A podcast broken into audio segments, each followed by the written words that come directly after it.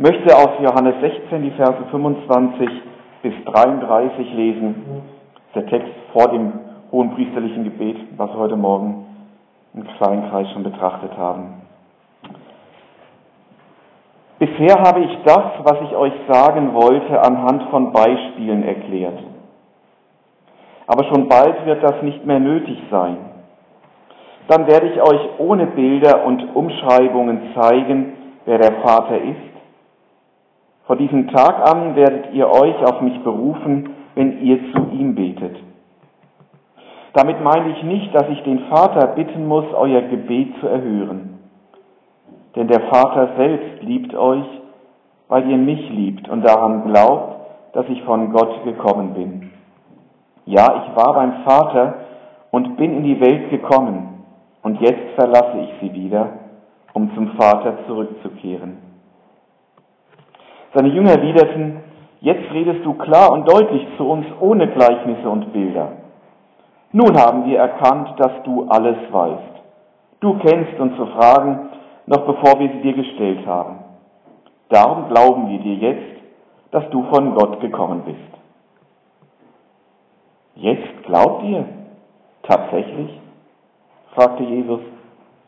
Ihr sollt nämlich wissen, die Zeit wird kommen, ja, sie ist schon da, in der man euch auseinandertreibt. Ihr werdet euch alle in Sicherheit bringen und mich allein lassen. Aber auch dann werde ich nicht allein sein, denn der Vater ist bei mir. Dies alles habe ich euch gesagt, damit ihr durch mich Frieden habt. In der Welt werdet ihr hart bedrängt, aber lasst euch nicht entmutigen. Ich habe diese Welt besiegt. Mission erfüllt. Jesus ist auf der Zielgeraden. Wir merken es, ich glaube, die Jünger damals haben es nicht so ganz und deutlich gemerkt. Wir kennen das, so Abschiedsworte, wenn man weggeht, das heißt, ich weiß nicht, ob die heute noch so wichtig sind, wenn früher einer im Zug wegfuhr oder mit so einem Auto wegfuhr, na, man hört, wann hört man mal wieder was von ihm? Heute geht es ja manchmal so, da ist man an der ersten Ampel, da klingelt das Handy, was ich noch sagen wollte, oder es werden Nachrichten hinterhergeschickt. Anders ist es vielleicht eher, wenn man weiß, man muss auf die letzte Reise, letzte Worte, man weiß, man hat keine Möglichkeit mehr mit einem zu reden. Oder andere Situation am Ende einer Schulzeit, einer Ausbildung, jetzt wird man losgelassen, jetzt muss man alles können, ohne Ausbilder, ohne Anleiter. Letzte Worte. Was gibt man den Leuten noch mit auf den Weg?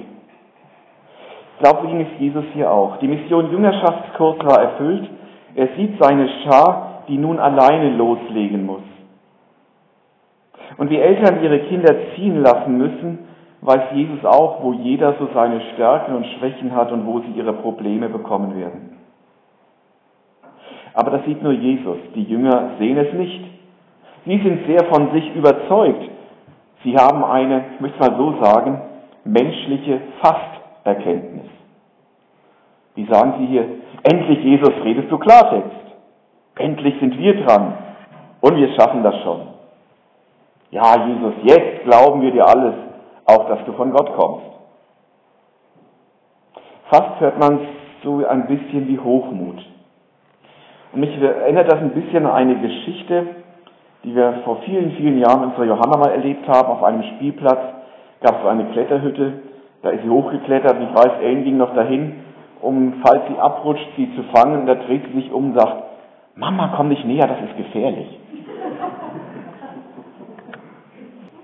Das erlebe die Jünger hier auch. Jesus, du kannst beruhigt gehen, jetzt ist alles klar. Wir schaffen das. Wir können das. So die Erkenntnis der Jünger so ihre Worte. Und Jesus, er weiß, wie bald sie das Weite suchen werden. Er weiß, wie Petrus ihn bald danach verleugnen wird. Er weiß um Judas, der als Verräter Selbstmord begehen wird. Er weiß, wie sie alle gleich Angst haben werden und wie Thomas, der sich so im Glauben schwer tut, noch mehr zweifeln wird. Aber fällt auch auf, Jesus legt ihre Worte hier nicht auf die Goldwaage. Er sagt etwas anderes. Er sagt, um mich braucht ihr euch keine Gedanken zu machen. Ich gehe zurück zum Vater.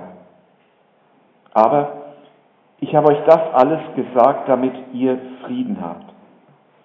In diese Hochmut der Jünger hinein, in dieses Nicht-Durchblicken, in dieses vielleicht ein bisschen Größenwahnsinnige an dieser Stelle, sagt Jesus, Leute, ich habe das euch gesagt, damit ihr Frieden in mir habt. Ihr werdet in dieser Welt mit mir keinen Blumentopf gewinnen.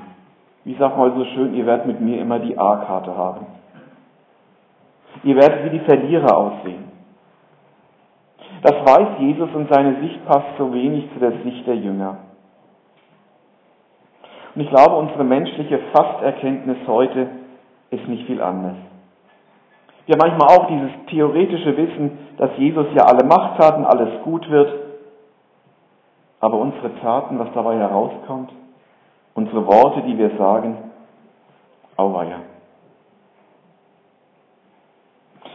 Dieser Text war in den letzten Wochen noch in der Bibellese dran und gerade dieser Abschnitt hat mich sehr angesprochen und mir Mut gemacht, denn Jesus kennt seine Pappenheimer.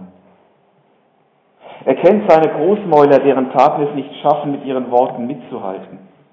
Er kennt seine Glaubenshelden, die immer wieder zweifeln und so weiter.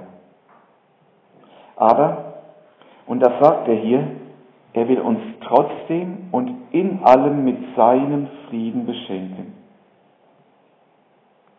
Denn Jesus steht über unserem menschlichen Hochmut, weil er uns liebt. Und darum lasst euch nicht entmutigen.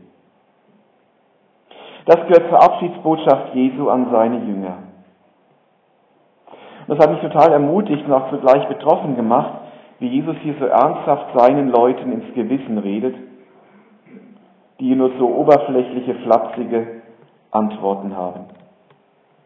Aber er sagt, Leute, durch mich sollt ihr Frieden haben. Durch mich Frieden haben. Jesu Liebe ist so groß, dass er das alles aushält. Er hält das aus, vielleicht wie Eltern manchmal die großen Töne ihrer Kinder aushalten. Eltern schaffen es manchmal nicht so gut, wie Jesus das schafft. Oder sie Eltern ihre Kinder lieben, hinter ihnen stehen, auch wenn sie überhaupt nicht das tun, was sie tun sollen. Und so wie Eltern manchmal bis zum letzten Atemzug an ihre Kinder denken, ihnen Gutes tun, auch wenn sie es nicht danken, so steht Jesus hinter uns. So steht Jesus zu seinen Leuten. So sind wir, dürfen wir Kinder Gottes sein. So ist Jesus zu uns. So hält Jesus uns aus und darum geht er auch diesen Weg ans Kreuz. Er hat uns so lieb, dass nichts uns aus seinem Frieden vertreiben kann.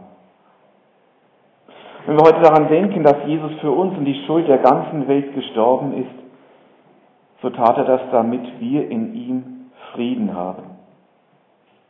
Frieden haben auch über unsere Halbheiten. Frieden haben über unser Versagen. Frieden haben über unser Wollen und nicht hinbekommen. Ja, auch über unser ganzes Versagen. Denn über all diesem Versagen stellt Jesus das Wort, ich tue das, damit ihr in mir Frieden habt. Im Frieden Jesu dürfen wir bleiben, dürfen wir weiter lernen, weiter üben, weiter mit Jesus leben. Danke, Herr Jesus. Du bist einfach großartig. Amen. Jesus lädt uns ein, in seinem Frieden zu bleiben. Ich möchte euch einladen, gleich das aufzumachen, indem wir vor Gott das aussprechen, wo vielleicht Schuld uns umtreibt, wo wir vielleicht merken, ah, die Jünger damals sind gar nicht so viel anders wie ich. Aber Jesus lädt uns ein, in seinem Frieden zu bleiben. Wie er bei den Jüngern damals wusste, was sie jetzt für große Töne sagen. Und ich möchte nicht nur negativ sagen, es waren sicher nicht nur große Töne, die so aus Unbedachtheit herauskamen. Ich glaube, die waren überzeugt, die wollten das wirklich mit Jesus leben. Und so geht es uns doch auch. Wir wollen auch mit Jesus leben. Und dann gelingt es oft nicht. Aber Jesus sagt, ich sage euch das, damit ihr Frieden in mir habt. Ich sterbe für euch, damit ihr Frieden in mir habt.